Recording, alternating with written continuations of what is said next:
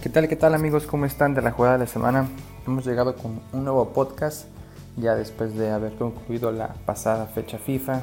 Si vienen la reactivación de varias ligas importantes y en esta ocasión vamos a hablar del inicio de la era Xavi al frente y al mando del Barcelona. El equipo culé viene de capa caída. Ronald Koeman salió hace unas semanas, se tomó un interinato y después de los últimos resultados, como viene en liga, lo que le espera para la Champions. El equipo de Barcelona está tomando ya ahora una nueva era al mando de Xavi Hernández, este jugador mítico y de esto y más estaremos hablando en este podcast.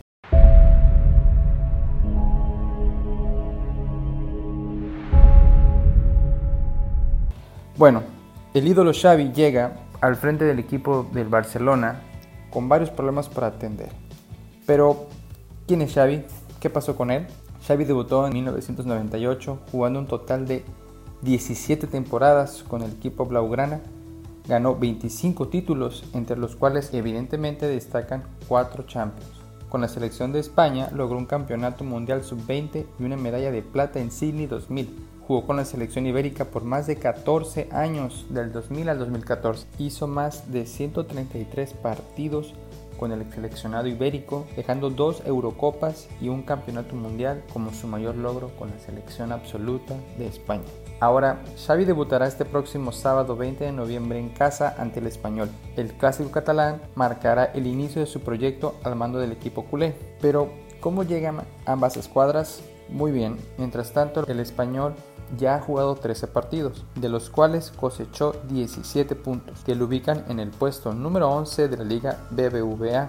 En sus últimos partidos, el equipo ganó 2, empató 2 y perdió 1, mientras que el Barcelona con los mismos puntos y un partido menos, tiene una diferencia a su favor por más de dos goles que lo mantienen en el lugar noveno de la posición. Sin embargo, en sus últimos cinco partidos cosecha dos empates, dos perdidos y uno ganado. Hay un poco de sentimientos de dubitación, de duda entre los aficionados culés, toda vez que aún falta por definir su situación en la Champions, partido importante que tendrán a mitad de la próxima semana ante el Benfica. Ahora, sabemos todos que el equipo de Barcelona es una enfermería. Eh, Kun y Brad White son bajas a largo plazo, por lo cual Xavi no contará con ellos. Ansu Fati y Dembélé no estarán para el fin de semana. Sin embargo, se espera que se recuperen mucho antes de que transcurra la primera mitad de la temporada en España. Mientras que Pedri, Piqué, Sergio Roberto, el caso de Eric García, Nico González, Serginho Dest sean posibles altas para este fin de semana. ¿Qué pasará? ¿Qué tendrá que hacer Xavi? Hay varios puntos a tocar y a debatir. Se acerca el mercado de invierno, probablemente el Barcelona buscará reforzarse y al respecto aquí exponemos algunos de los temas que Xavi tendrá que resolver junto con la directiva culé. Un delantero invernal. Se habla de que Luke de Jong tiene salida ya ahora para el mercado invernal. El dueño de la carta eh, todavía es el Sevilla, pero el Sevilla tampoco lo quiere por lo cual estaría buscando un equipo nuevo. Eh, Luke vino con Ronald Koeman, rápidamente se vinieron las críticas ante su bajo y pobre desempeño, eh, críticas que evidentemente han calado en la directiva blaugrana, no se ve que Xavi le vaya a dar muchos minutos, salvo que lo ocupe por alguna necesidad, algunas lesiones que se sigan sumando al equipo culé. Hay varios rumores también al respecto sobre el Chelsea que se podría desprender de más de un jugador y que tendrían como destino ir al Barcelona. En las últimas horas se ha hablado de Ziyech, también en la semana se dijo sobre Christian Pulisic, eh, Sterling del City eh, que termina su contrato, podría llegar a, al Barcelona, no se sabe si llegaría en, en invierno o tal vez hasta el verano.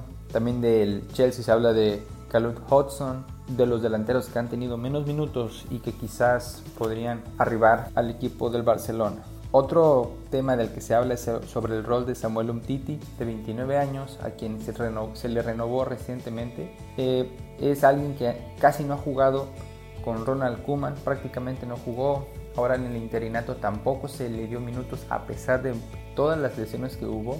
No se sabe si tiene un problema concreto con la directiva o si también tendrá salida. Parece ser que se quedará. Vamos a ver si Xavi logra levantar al campeón francés que había tenido grandes momentos con el equipo culé temporadas pasadas, pero ahora prácticamente ha sido borrado y que no ha tenido ningún minuto. También la duda es si podrá levantar a Philippe Coutinho de aquí a que termine la temporada. No se espera que salga, es de los que tienen un contrato más alto y también de los que mejores ganan. Philippe llegó como una estrella precisamente como parte de este recambio que hubo con la salida de Neymar. El astro brasileño sin pena ni gloria pasó por el Bayern, regresó, y ha sido también de los señalados, de los que se espera más. Estaba pendiente si salía él o finalmente Antoine Grisman, quien fue el que se regresó él al Atlético de Madrid. Pasaron las fechas y Filipe Coutinho siguió sin dar algún ánimo o alguna voz que se le escuchara, que pidiera el balón para hacer algo diferente. Jugador muy gris y que a título personal creo que estaremos viéndole quizás los últimos meses en el Barcelona. No creo que salga en diciembre ante la poca calidad de jugadores que hay. Hay muchos jóvenes, pero de experiencia en quienes se les recalca el peso del club probablemente haga que esto él se quede y termine por lo menos la temporada 2021-22.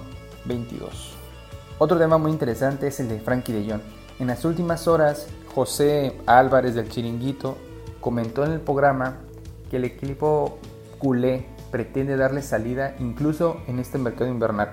Frankie tiene un valor alto, es el que tiene el valor más elevado de toda la plantilla. En el portal Transfer Market se habla de que tiene un valor mínimo de 90 millones de euros. Probablemente él eh, sea de quien mejor se pueda sacar algún dividendo. Sin embargo, tiene un contrato hasta 2026. Es un muchacho de 24 años, todavía con mucho que dar. honestamente no me gustaría que saliera, creo que es alguien que tiene mucho futuro con el equipo, tiene mucha proyección, está contaminado de todos esos fantasmas que rodean a la entidad culé. Probablemente Xavi pueda sacarle provecho, pulir ese diamante.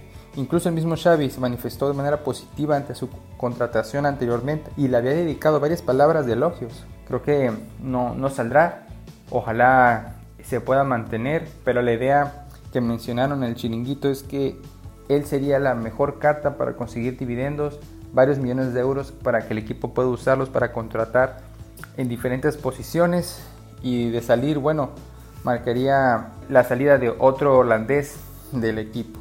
Muy bien, finalmente en la rueda de prensa de Xavi podemos tomar varios temas que él mencionó, que se le preguntaron sobre cómo sería su gestión, qué pretende hacer con el equipo culé. Al principio él defendió a la plantilla sobre el cuestionamiento del rendimiento de ellos.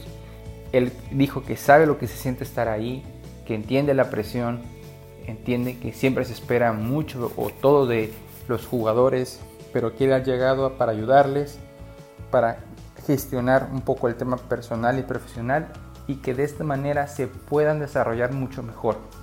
También se le preguntó que qué tipo de proyecto es, a mediano o largo plazo, cuánto tiempo tardaríamos en ver los resultados de su gestionamiento en el equipo, a lo cual él dijo que sí pretende ser un proyecto de mediano a largo plazo, pero que sabe que tienen que ganar ante el español el próximo fin de semana. Sabe que el equipo necesita victorias, el ADN Barcelona así lo exige, así lo entiende él, por lo que no huye de la responsabilidad que tiene para las próximas fechas se vienen unos 15 días muy interesantes para Barcelona, el clásico ante el español, luego definir su situación ante el Benfica, de ganarles al equipo portugués, tendría vida para pasar a la siguiente ronda de Champions. Y bueno, eso es todo de momento amigos, aquí me despido. no se olviden de darle like a, a todo nuestro contenido, estamos en todas las plataformas, en Instagram, en Twitter, TikTok, Facebook. Sigan manteniéndose al tanto de la información deportiva un saludo, chao.